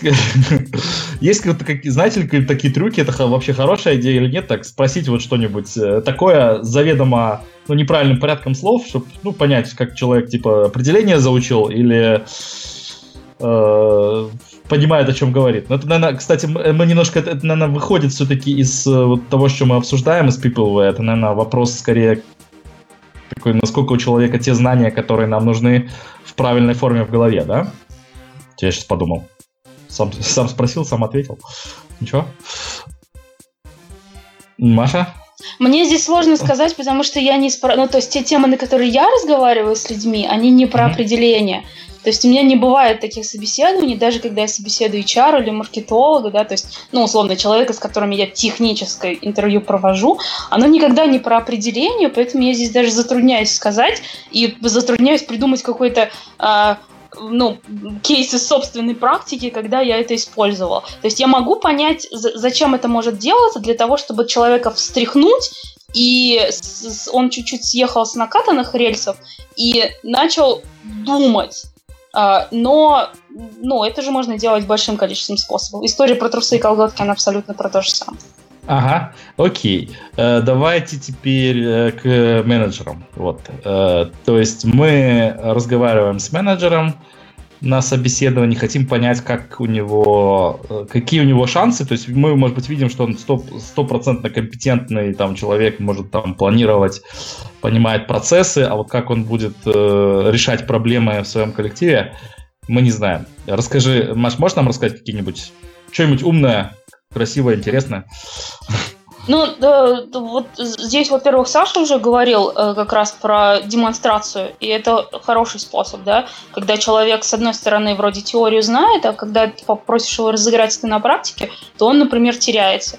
Второй способ, который тоже я там много раз видела, как э, использовали, это объяснение. То есть человек говорит, нужно выяснить э, там вот не знаю, причины, э, почему так произошло. И ты его спрашиваешь, а зачем? Ну, то есть вопрос, а зачем, он вообще один из самых важных для выяснения э, собеседования и понимания навыков, потому что человек действительно может заучить теорию, но если он, например, не отрефлексировал эту теорию, то есть каждый этап, например, разбора конфликта или изменения ситуации, и не понимает, зачем нужен каждый этап, что он получит в качестве результата каждого этапа, то значит он просто заучил теорию. Поэтому... А подожди, а если, если вот он на тренинге, ну окей, не на одном, на, на десятке тренингов отработал 20-30 раз алгоритм, но он не погружался в рефлексию. Ну пусть тренер был такой косячный, да, который не по циклу колбы работал. То есть давал алгоритмы, с людьми тупо набивал это. Человек это набил, он автоматом это выдает, но он не отрефлексировал. Ну, и это плохо или хорошо? Ну, я бы сказала, что это плохо, потому что если ты делаешь что-то и не понимаешь, зачем ты это делаешь, то ты не можешь э, как-то управлять результатом. Потому что, окей, там, может быть, тренер был плохой, но те же самые знания можно, например, получить из книги. Да, ну, то есть там дан алгоритм. Никто же тебе не, не мешает прочитать алгоритм, потом закрыть книжку и чуть-чуть подумать, а зачем это все было, а как это относится к моей жизни, а что будет, если я этого не сделаю, а что будет, если я это сделаю. То есть я считаю, что э, теория без рефлексии, она, в общем, довольно мертвая штука, и, э, наверное, нельзя считать это навыком, если человек не, не понимает, зачем он делает то или другое. Но он же умеет это делать. А умеет ли? Ну, то есть можно ли считать умением э, то, что непонятно зачем? Ну, ну, есть... у нас в школе, смотри, в школе, когда детей учили э, писать, да, там эти вот закорючки там пока, прежде чем начали писать буквы, дети же учились это писать, и не было там ни мотивации, ничего объяснить, зачем это. И ничего, Может, это считалось нормальным. Почему не было? Ну, мотивация от учителей я не помню. Ну, но, чтобы она шла. Нет, нет, Внутренняя ну, ты, ну, ты, нет, но ты же, но ты же сам, как человек, который пишет закорючки, ты же понимаешь, зачем это надо? То есть вот ты садишься Я как ребенок не понимал, для меня это было, ты что? Сейчас глупенький был. Сейчас ты понимаешь, Серег? Глупенький был, ну что, всякое Сейчас, да, ну, как-то писать-то я научился раньше, и навык писанина у меня был раньше, чем я это стал понимать. И в итоге, в общем-то, и не пригодилось, да? Печатаешь все равно на компьютере. Да, печатаю я быстрее, чем пишу ручкой, так что тоже непонятно. Нет, ну как бы то, то, что в итоге не пригодилось, это, конечно, никто не мог предугадать, ни сам ребенок, ни его учителя. Ну, не знаю, я до, до, довольно там, ну, отчетливо сейчас помню прописи и так далее. И в целом, ну, мне, как ребенку, абсолютно было понятно, зачем мы это делаем. Потому что я, например, видела взрослых, да, там моих родителей, других взрослых людей, которые пишут ручкой очень быстро, и я, например, понимала, что я это делать не, не, не умею сейчас. Поэтому, чтобы делать я... то же самое, мне нужно пройти этот путь. То есть у меня я... осознанность была даже в том возрасте. Я, я, я, я с Машей соглашусь и поддержу. Мне кажется, ну, если человек может ответить на вопрос, зачем, это показывает некую глубину понимания того, чем он занимается. Вот это точно не вредно. Вот если он не может, ну, это значит, что он скорее мыслит шаблонами и стереотипами, нежели включает мозг вот, в ту деятельность, которой он занимается. Все это, мне кажется, для менеджера это дополнительный плюс. Вот. Я могу рассказать в двух словах, как мы вот, э, набираем менеджеров себе в компании, мы их называем продюсерами разных проектов, и вот, как мы э, рекомендуем э, готовиться к собеседованиям в других компаниях, в том числе в айтишных. То есть мы в какой-то момент полностью пересмотрели вот все свои семинары по подготовке к собеседованиям, вот. И э, ну, после прочтения нескольких книг, в основном это была книга Светланы Ивановой «Искусство подбора персонала». Не знаю, коллеги, если не читали, вот наши слушатели, запишите, потому что это прям мастрит однозначный. Это не про как сдвигать горы Фудзи и почему люки круглые, вот, и как посчитать количество бензоколонок в Санкт-Петербурге. Вот это прямо вот такой пошаговый способ подготовки к собеседованиям. И мы, по сути, сейчас используем таких э, пять типов вопросов для собеседования менеджеров. Но начинаем всегда с того, что менеджеры в разных компаниях, они очень разные, и людям приходится заниматься разными вещами. То есть если менеджер приходит Э, там, в конце проекта, когда 90% бюджета уже съедено, там требования пересматриваются, команда меняется, это будет один тип человека, которого мы ищем. Если этот человек приходит куда-то в госструктуру, где он там с нуля в течение трех лет будет какой-то проект разрабатывать, это будет другой человек. То есть все зависит от его позиции, от тех компетенций, которые на этой позиции нужны. Вот, а дальше есть пять способов проверки. Вот первый мы уже обсуждали, это кейс-метод «покажи», когда мы просим продемонстрировать некий навык. Второй – это кейсы на креативность, Э, кейсы на э, поведение человека в таких стрессовых, что ли, условиях, когда возникают проблемы. Э, что там еще-то у нас бывает? Вопросы на социально желаемые ответы плюс провокации. Здесь мы, кстати, как раз проверяем, вот, чтобы человек не был таким конформистом. Потому что конформист для менеджера это такое, ну, в общем, это не очень, не очень хороший навык. Вот, ну, например, да, мы человека спрашиваем, скажите, пожалуйста, вот вы вечером сидите на работе, тут к вам подходит ваш коллега и говорит, знаешь, мне надо бежать сегодня на свидание, я вот тут не закончил для нашего клиента делать одну штуку, вот можешь за меня закончить, ему отослать? Будете помогать коллеге или не будете? Вы как считаете, вы бы помогали или не помогали? Я бы чаще помогал. Зависит, зависит а? да, зависит от ситуации. Я бы чаще помогал. Проекции. Помогал. Блин, слушайте, ну, да. что, ну что значит помогал? Во-первых, он теперь Нет. на вас так и будет скидывать свою работу. Во-вторых, вы Нет. там чуть накосячите, клиенту отправите и получите по голове. А это вообще не ваша зона ответственности. Зачем вы туда лезете? Ну да, нет, естественно, зависит от ситуации, если это вообще не вот. моя работа. Ну вот, то есть, вот, ну, конечно, всегда, да. Да, смысл в том, что ты задаешь вопрос, человек отвечает, и ты его про- допускаешь некую провокацию. То есть, чтобы он не ответил, у тебя всегда есть провокация. Он, если он скажет, нет, я, конечно, не буду помогать, это же не моя зона ответственности. Он говорит, ну, нормально, то есть мы что, коллегам теперь помогать не должны? Смысл в том, чтобы... То есть, смысл... чтобы он не ответил, можно докопаться, да, это правда. Да, да, да. И, да, и мне не важно, что он ответит. Мне важно, он будет менять свою точку зрения под давлением или не будет. Вот если человек меняет свою точку зрения, это не хорошо и не плохо. Это просто означает, что вот здесь, в данном конкретном вопросе, для меня такой, ну, я ставлю вопросительный знак. Вот я не знаю, как этот человек поведет себя вот в реальной ситуации, когда возникнет какое-то давление с моей стороны, со стороны кого-то еще. С и вот тестировщиком раз... бы такое не прокатило, тестировщик бы начал вопросы задавать. Супер, да. Ну, на уточнение кейса, да, это нормально. Да. Вот. Но, да, но здесь просто нужно придумать ситуацию. Таких ситуаций может быть 4-5 во время всего собеседования, их можно чередовать. Но мы как раз вот проверяем этот самый конформизм. Это был четвертый способ проверки менеджеров. И пятый способ, мы вот не задаем вопросы, кем вы себя видите через 5 лет, мы подготавливаем там набор проективных вопросов. Вот, ну, например, э, когда мы набирали продюсеров, мы их спрашивали, «А как вы считаете, почему проваливаются стартапы? Ну, многие стартапы проваливаются, вот как вы считаете, почему? Дальше люди что-то начинают отвечать. И, там, не знаю, потому что люди начали что-то делать, заранее не спланировали. И когда они отвечают, вот ну, 90% кандидатов, они рассказывают на самом деле про себя. Вот как, как у них картина в голове, почему там проваливаются стартапы, вот так они отвечают. Второй вопрос мы задавали вот уже, когда искали людей на другую позицию, это как вы думаете, почему некоторые люди годами работают на одном месте? И кто-то отвечает, ну это потому, что они не могут найти себе работу, или это потому, что они не занимаются там самообучением. Или кто-то говорит, потому что им комфортно, потому что у них хороший коллектив, потому что у них понятные задачи. Тоже люди рассказывают что-то про себя. Вот когда они на эти вопросы отвечают, мы для себя делаем пометки и потом смотрим, вот то, что человек ответил, оно будет соответствовать этой позиции или нет. Вот не всегда эта проекция включается, то есть иногда люди начинают рассуждать там и так далее. Ну, значит, она не включилась, просто мы здесь да. ничего не выяснили. Вот, ну, вот вопрос... эти вот да, именно вопрос, например, я, э, почему люди сидят на одном месте, я не думаю, что я бы вот именно про себя бы рассказал, потому что я как раз на одном месте не сижу, но у меня есть представ... свои представления, почему люди на одном месте не сидят. Окей, okay. okay, Нет, ты можешь сказать, ну, люди ну, да. бывают разные. Кто-то, кому-то нравится, кому-то... Это значит, проекция не включилась, это нормально. Ну, ну, да, да, да. Потому что, да, например, у HR вот на этих местах проекция не включается. Потому что, ну, в том числе одна из компетенций HR много знать про людей. Поэтому, когда у HR спрашивают, почему люди долго сидят на одном месте, они не включают проекцию про себя, они начинают рассказывать про весь свой опыт. Да, и про всех да. людей, которые они видели, да.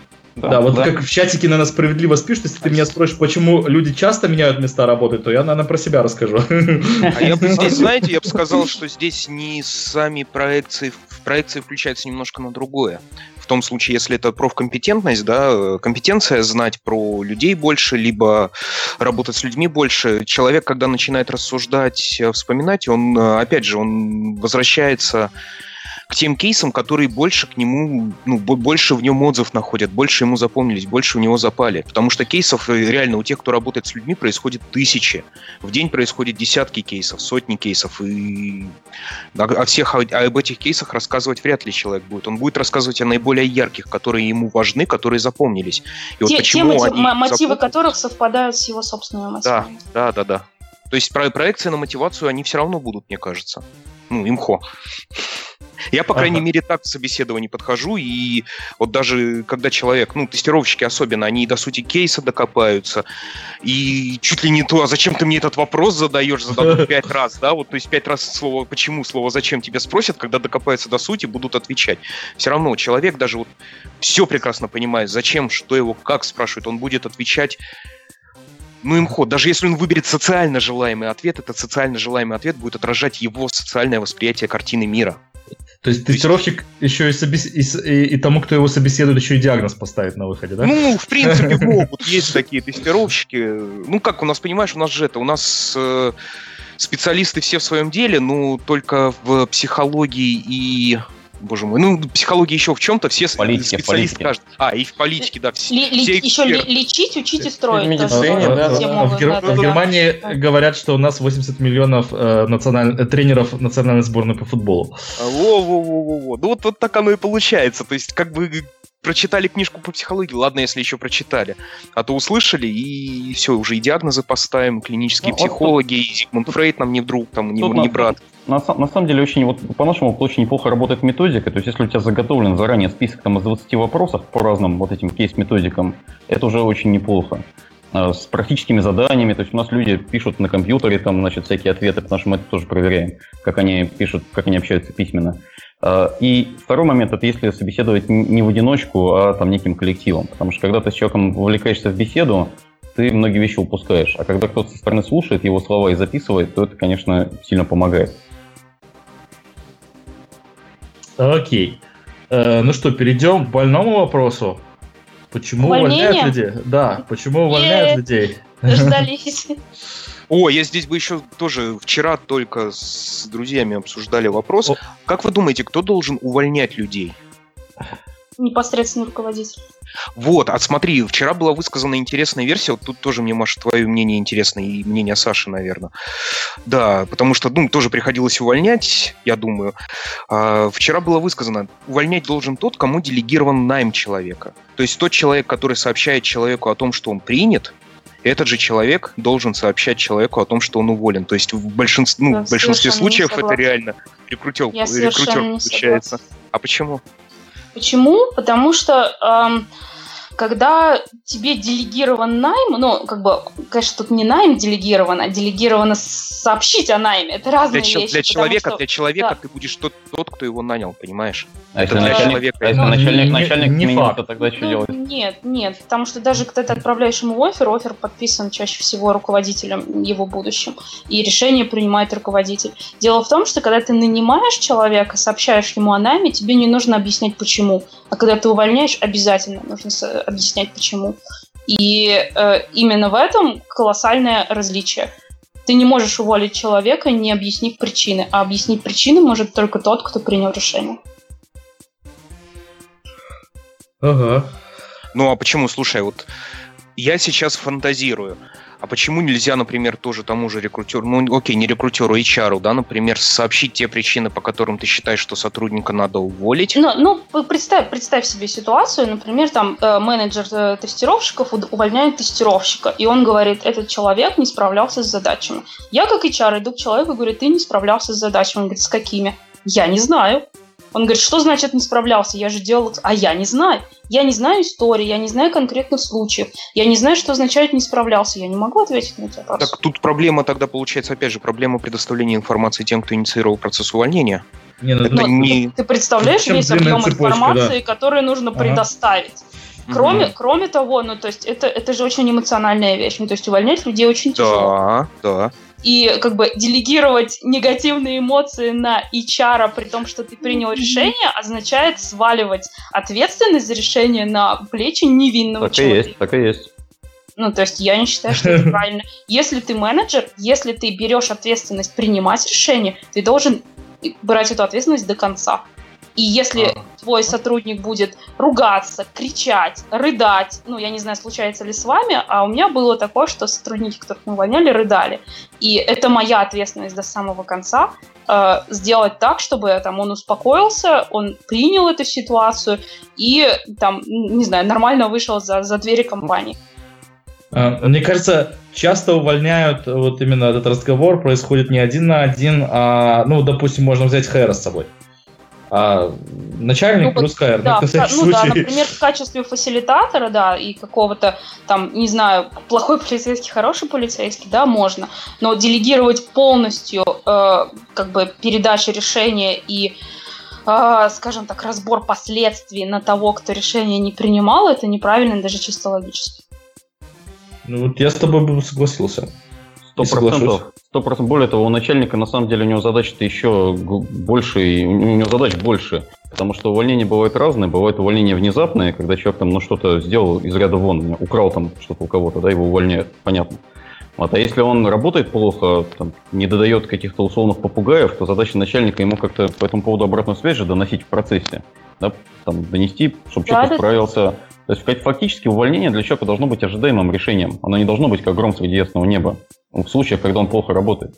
И задача начальника в течение там регулярно с ним общаться на эту тему, доносить ему, что слушай, вот это плохо, там давай как-то исправься, вот не можешь исправиться, ну тогда давай будем как-то расходиться. То есть он должен к этому решению человека подвести. Вот если у человека для него это полная неожиданность, ну это неправильно. То есть задача начальника не просто донести месседж, но еще и с человеком работать до того. Есть еще такой кейс, когда там начальнику пришел его начальник и говорит, экономим, крутись как хочешь, из твоих 10 надо оставить 6. И... Бывает? Или у вас такое вообще редко бывает? Ну, в IT бывает такое. Редко, но бывает. Ну, сокращение, вот, сокращение и, бывает, конечно. И получается, как вот это получается почти как среди ясного неба. Ты вроде, ну, как бы 10, там есть кто лучше, кто хуже, но вы с ними нормально там как-то грызли гранит работы. Вот, а теперь надо что-то четырех выбрать, в общем. Ну, это, наверное, скорее темы для другого выпуска, да, потому что это как бы мало связано. Ну, это, это, это другое, да, потому что это все-таки не, не личное, это э, другой тип коммуникации, потому что, например, если в компании грядут сокращения, то лучше, например, всей компании начинать сообщать о том, что сокращения будут, и да, это означает, что там мы сократим 3%, то есть э, человек, когда там подходит к нему уже лично с этим решением, он плюс-минус должен быть готов. Кроме того, мы понимаем, что сокращение – это не совсем увольнение во всех смыслах, то есть а, выплаты, да, которые следуют, э, запись записи в трудовой, те, те, те самые преснопамятные. И, например, когда человек начинает искать работу, то есть ему гораздо слож, э, сложнее сказать «меня уволили», чем меня, как бы, ни, ну, ни у кого не вызывает mm-hmm. проблем сказать «меня да, сократили». Да. Потому что да. это же не его вина, а это как бы бизнес. Mm-hmm. Там, там, так там... еще добавлю, что на практике вот эти э, о сокращениях, слухи в коридоре возникают гораздо раньше начала сокращений. Конечно, конечно. Поэтому люди обычно готовы. Вот. Да, там, ну, там бывает, что это правильно, это хорошо. То есть... там, бывает, там бывает еще эффект, когда из-за компенсационных пакетов те, кто остаются, начинают завидовать мертвым. Приходят и говорят, слушай, а нельзя как-то так вот, приходит лучший сотрудник, говорит, а чтобы меня как-то, да, потому что он понимает, что он уволится, он через два дня найдет себе другую работу. Да, да, да, так еще и получит там, сколько там, много окладов. Ага. Окей, а вот тут еще такой под вопрос. э, уволить нельзя исправить, где поставить запятую. Вот именно вот ситуации, когда вы понимаете, что человек работает не оптимально, или там, ну, вот именно там какие-то поведенческие проблемы имеются. Вот э, что бы вы там рассказали интересного, посоветовали? Наверное, же не сразу увольняете, правильно? А пытаетесь как-то изменить? Э, Прежде чем пытать. Э, пытаться изменить, нужно понять, почему так происходит.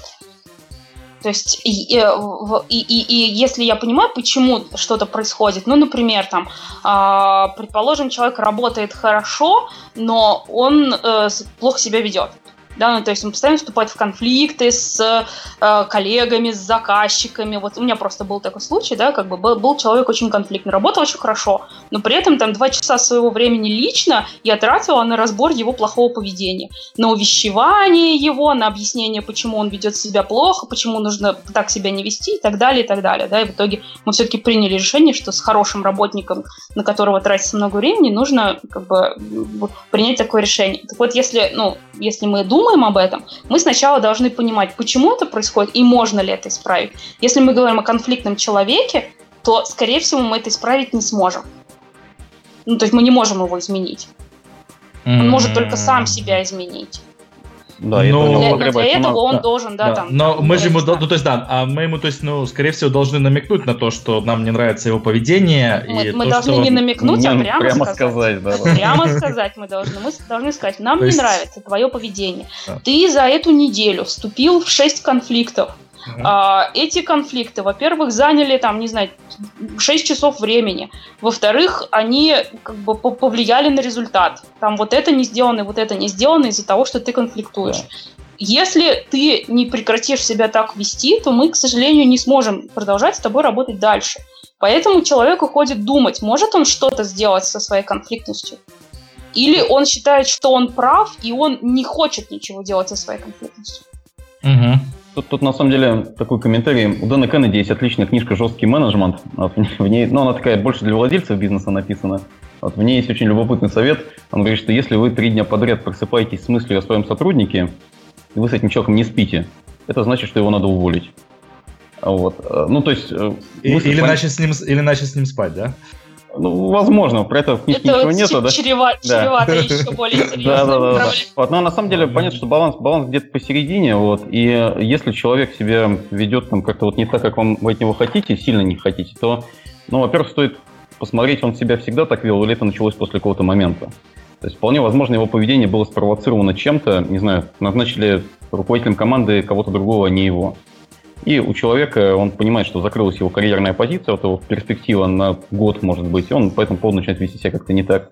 Вот или, может быть, еще что-то произошло. Там приняли технологическое решение не его, а кого-то другого. То есть некоторые вещи людей провоцируют.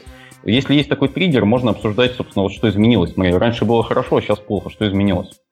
И если удастся вот этот триггер обсудить и ну, сказать, что все нормально на самом деле, то человек переключится. С другой стороны, если это не триггер, а это прямо его характер, его модель поведения, то тогда хорошо бы понять, а что он хочет вообще как человек. Вот не знаю, он работает сейчас ведущим тестировщиком, он хочет быть тест-менеджером или, или, руководителем отдела тестирования. И тогда мы будем привязываться к его хотелке, сказать, смотри, ну это если человек такой опытный и там приносит реально очень много результатов, да и мы готовы заниматься его развитием. Мы можем сказать, смотри, вот э, ты хочешь быть тест-менеджером, правильно? В нашей компании тест-менеджеры – это люди, которые умеют находить общий язык с разными людьми без матерных слов. У тебя сейчас получается только с матерными словами и без нахождения общего языка. То есть сейчас, если появится позиция тест-менеджера, даже вот она завтра появится, и меня попросят кого-то рекомендовать, я тебя на эту позицию рекомендовать не смогу. Здесь мы применяем мощный коммуникативный прием пауза и э, слушаем, что человек ответит.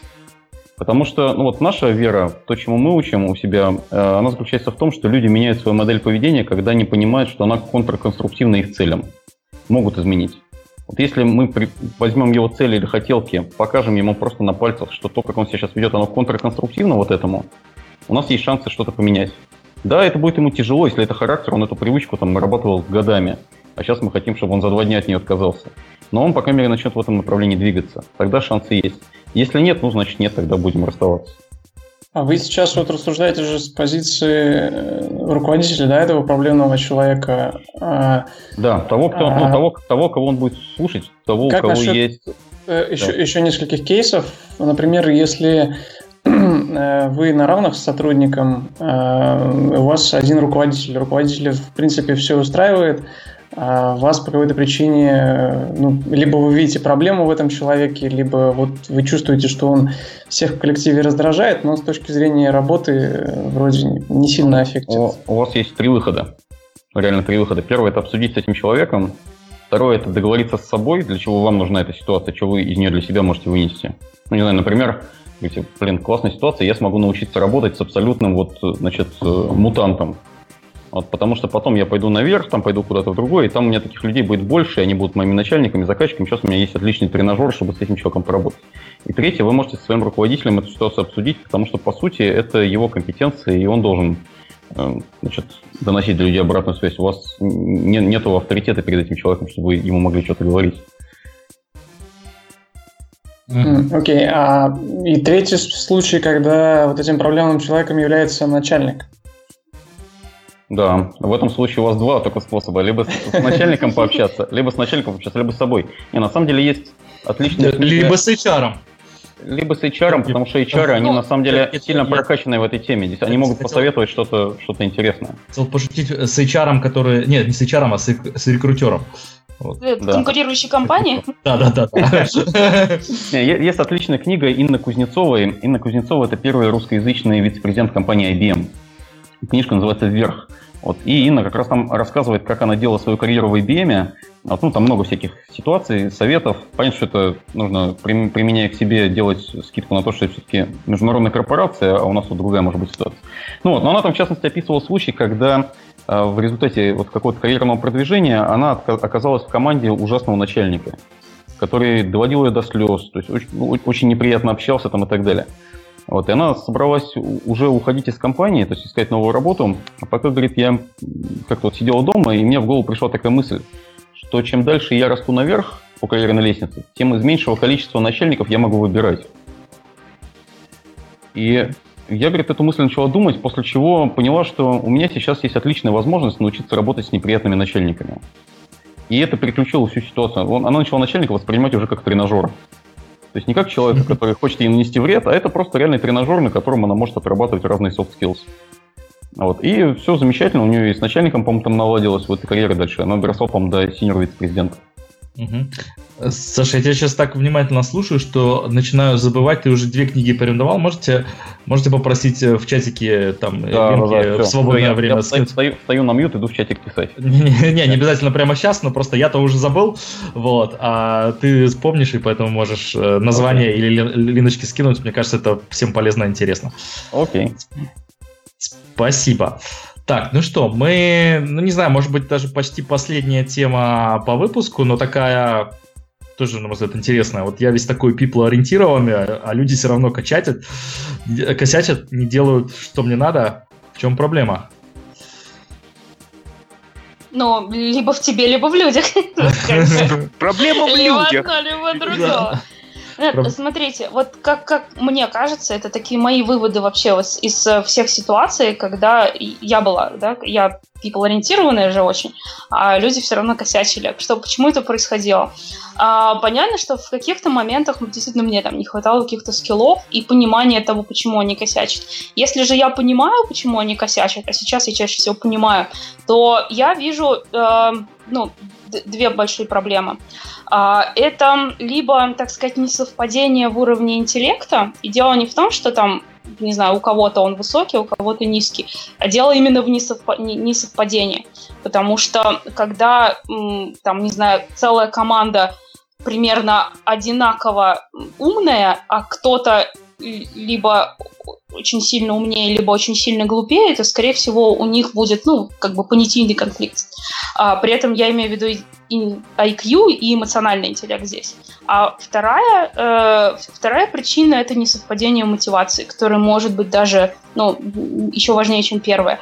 Если э, человек, с которым я работаю, человек, которым я управляю, не, не мотивирован на те же цели, на которые мотивированы я, то я с этим ничего не могу сделать. И вот в этом случае, да, проблема в людях. Угу.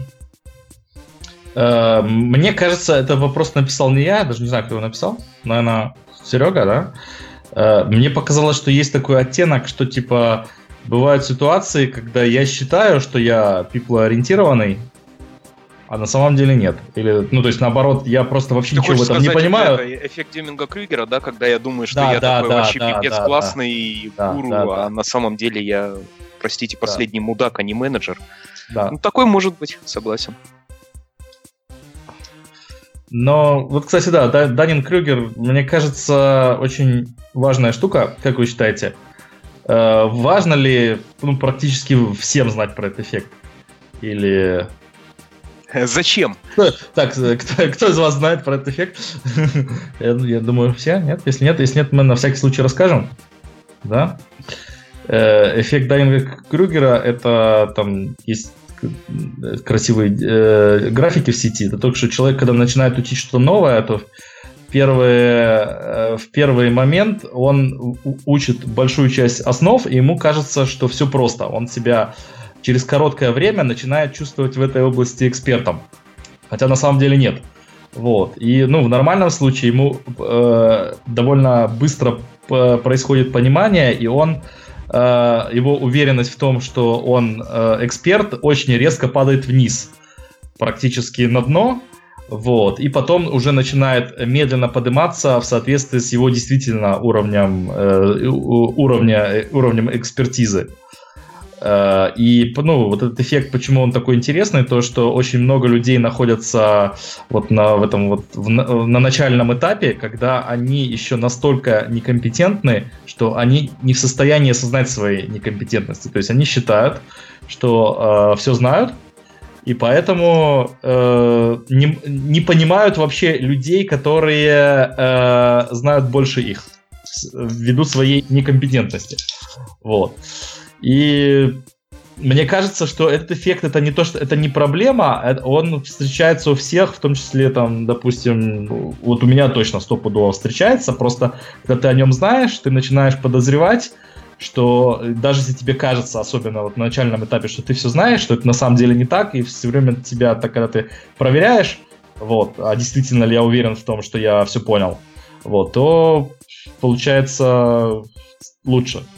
Э, работать. То есть не, ты не делаешь совсем неправильных решений в связи с тем, что считаешь свою свой уровень, э, завышаешь свой уровень компетентности. А не будет ли здесь другой крайности? Ты будешь считать, как это, вторая крайность, да, синдром самозванца вроде так называется? Да, ну, да, можно да, сопоставить. Да, да, да. Не получится ли, что мы к нему придем? Это, мне кажется, вторая, э, вторая проблема. Они, они как бы, да, есть люди, которые слишком долго задерживаются вот в этой фазе Даннинга-Крюгера, вот. Или, или, ну, не обязательно даже слишком долго задерживаются, но делают слишком много неправильных вещей в этой фазе. То есть там, не знаю, могут уволить сотрудника, могут там, на, не знаю, просто на как-то накричать на компетентных сотрудников так, что э, тем просто не захочется с тобой больше работать, даже если ты позже сознаешь, там, что ты когда-то э, до этого был неправ. Вот. А эффект самозванца это, да, подход с другой стороны, это когда ты всегда не уверен в том, что ты, что ты что-то знаешь, да. Да, да, да, не, когда общаются два человека, еще бывает такое, что один из них убежден, что вот его собеседник это вот там как раз эффект Даннинга Крюгера. Да, когда тебе кажется, что ты говоришь с идиотом, возможно, ему в этот момент кажется то же самое. Вот, вот, вот и здесь. Ага. Вот. Окей. Ну давайте еще таких все-таки коротенький вопрос еще затронем. Навыки управления 10 людьми, 100 людьми, 50 тысячами людьми. Одни и те же спрашивает нас неизвестный. Это я спрашивал, мне интересно реально э, с вашей точки зрения, ну, потому что у меня есть свое представление, мне интересно ваше представление, с вашей точки зрения навыки управления там маленькой группой, либо управления масштабным таким, мега-масштабным, мега, межгалактической корпорацией, они одни и те же или разные?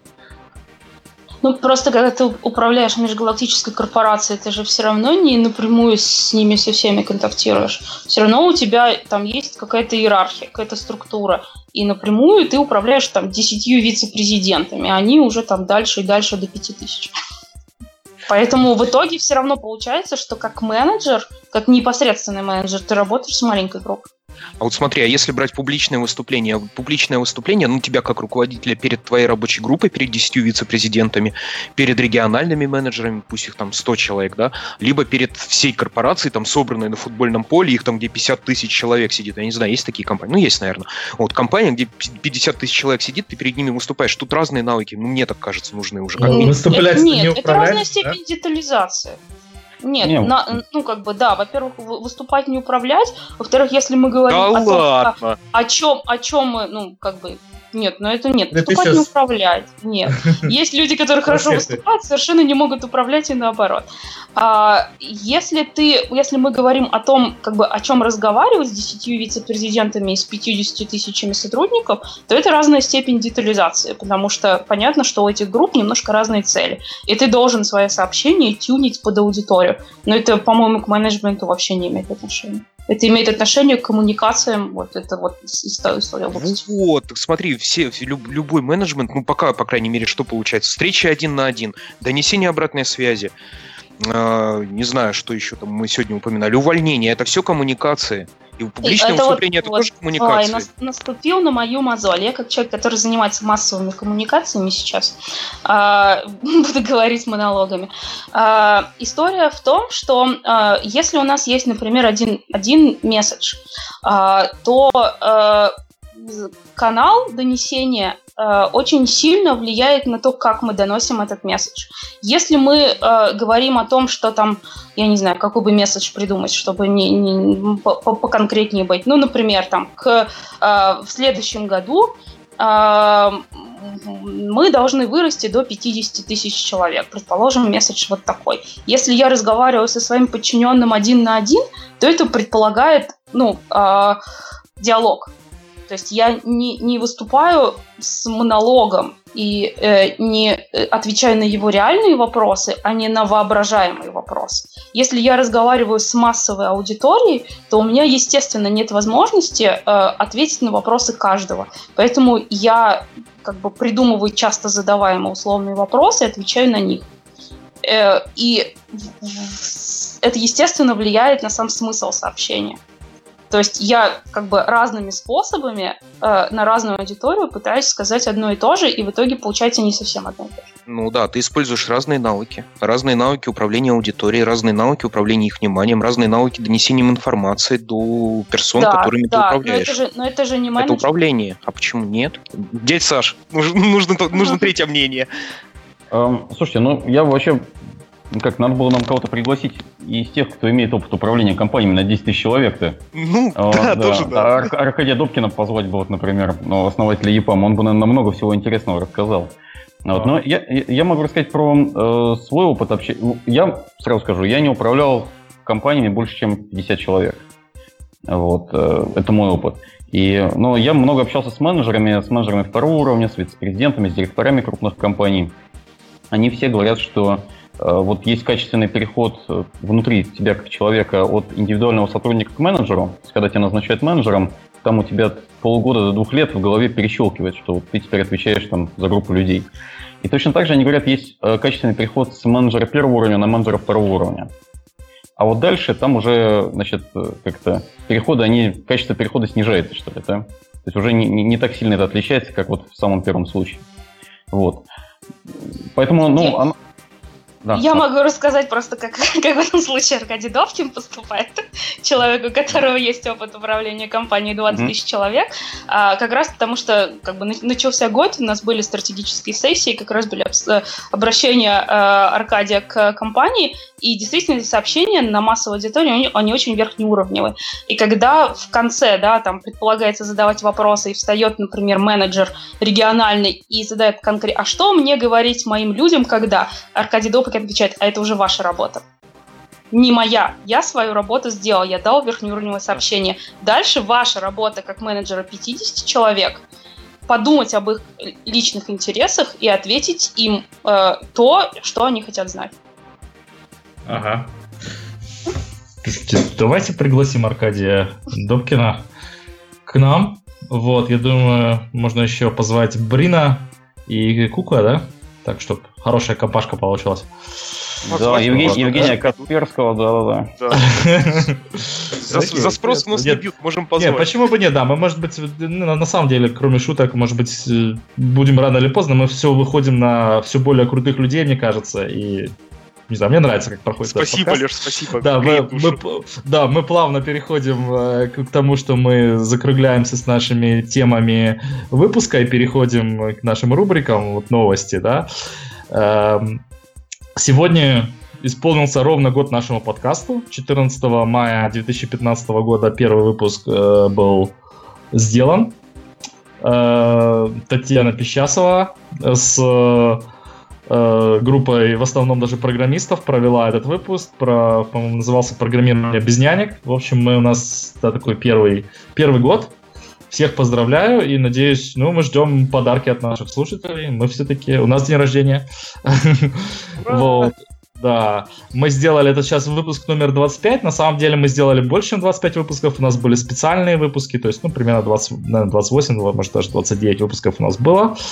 Вот, э, какой-то, да, чтобы так э, посмотреть назад, э, мы тренировались, у нас были проблемы некоторое время с качеством звука.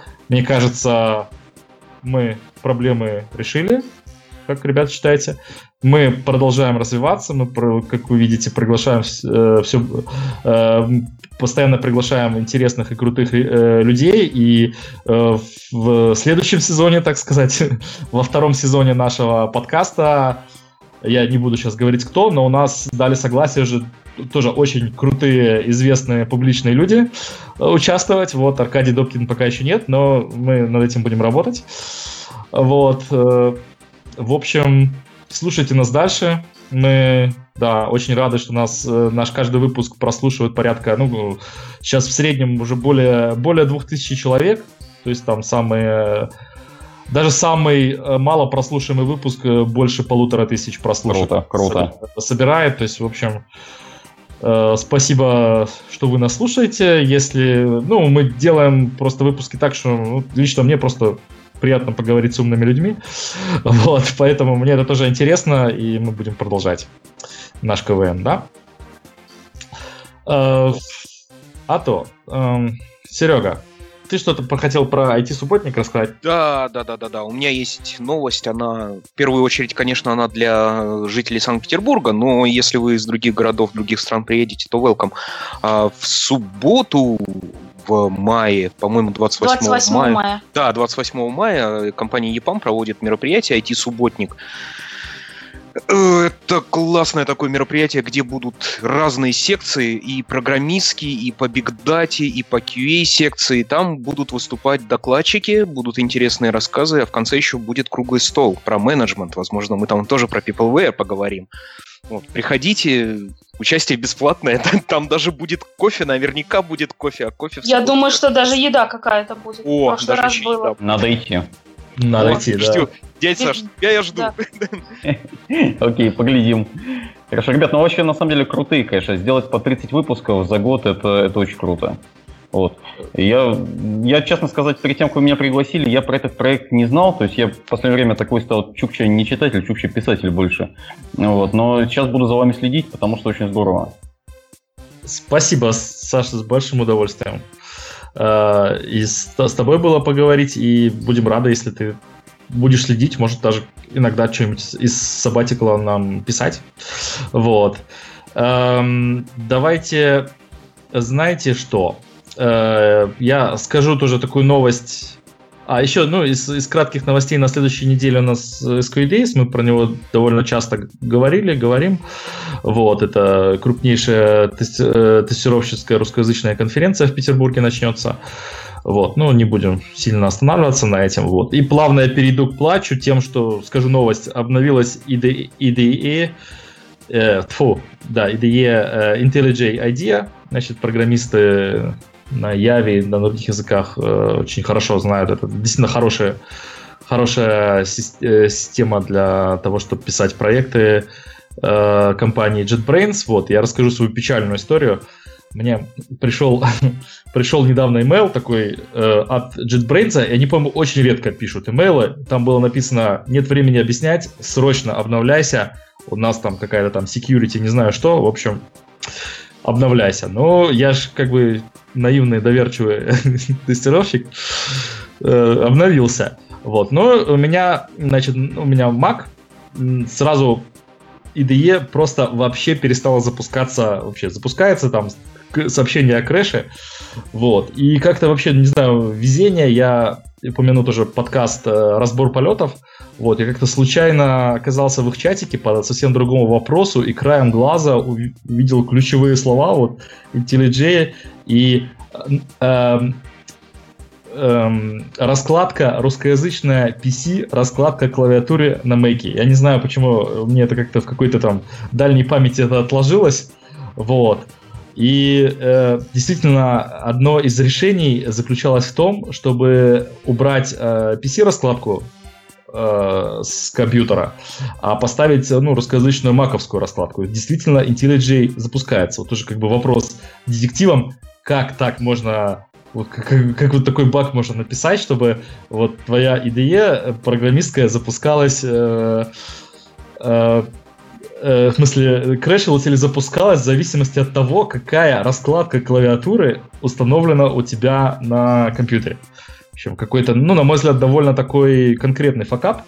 То есть, если бы я не знал э, об этом э, воркараунде, э, то Э, я бы мог реально вот в таком серьезном проекте быть, не знаю, ну, сутки не, ну, то есть не мог, не, не смочь запустить свою IDE.